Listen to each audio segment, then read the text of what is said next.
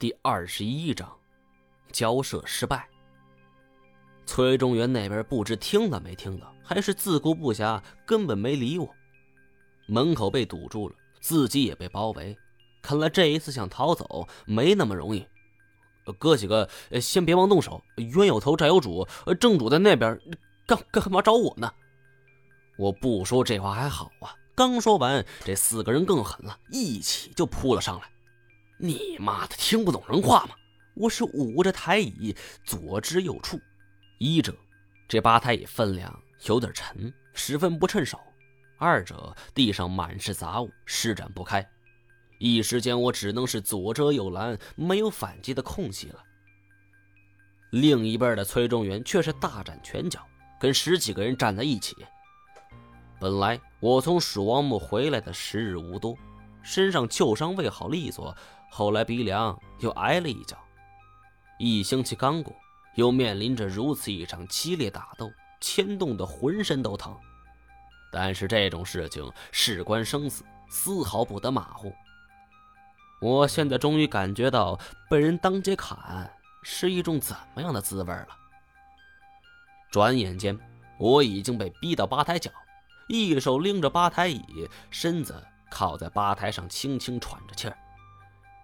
这四人仍旧站在我面前。刚才一番打斗，我虽然一直处于防守状态，但也没有露出任何破绽，对方没能得手。不过他们不可能就这么算了。为首一个人朝前迈步，刚要冲上来，我见状，随手从吧台桌面上抄起一件东西，甩手就扬了出去。这小子赶紧低头，啪的一声，一个酒瓶飞落地板。摔得粉碎。就听一声“砍死他”，这为首之人彻底怒了，其余三人发声呐喊，也都围了上来。我抡起吧台椅转了一圈，转身单手撑住吧台，翻身跃了过去。一低头，那个年轻酒保蹲在我身边，吓得已经是浑身筛糠了。有刀吗？我手里这个吧台椅。只是薄薄的铁皮儿，已经变了形了。有把刀在手，我也能壮壮胆呢。酒保看着我，眼神中充满了恐惧。罐罐头刀行吗？说话间，我突然拽住他的领子，将他朝我这边一拖，呼的一下，一把明晃晃的尖刀顺着他的后脑就裂了过去。我单手抡起吧台椅，朝那人砸去。一把推开酒保，找地方躲起来。那人竖起刀身，挡住了吧台椅，继而就跳了下来。我见此人戴的京剧是黄色的，眉毛之上各有一只短戟，这是三国猛将典韦的脸谱。而身后也迎来另外一人，戴的面具是红底蓝描，是瓦岗的五虎将单雄信。另外两人一左一右。站在吧台之上，看上去，这一个好像是常遇春，另外一个则是窦尔敦。奶奶的，这四个时间跨度也太大了吧！哼，行，四大名将都到齐了，来吧。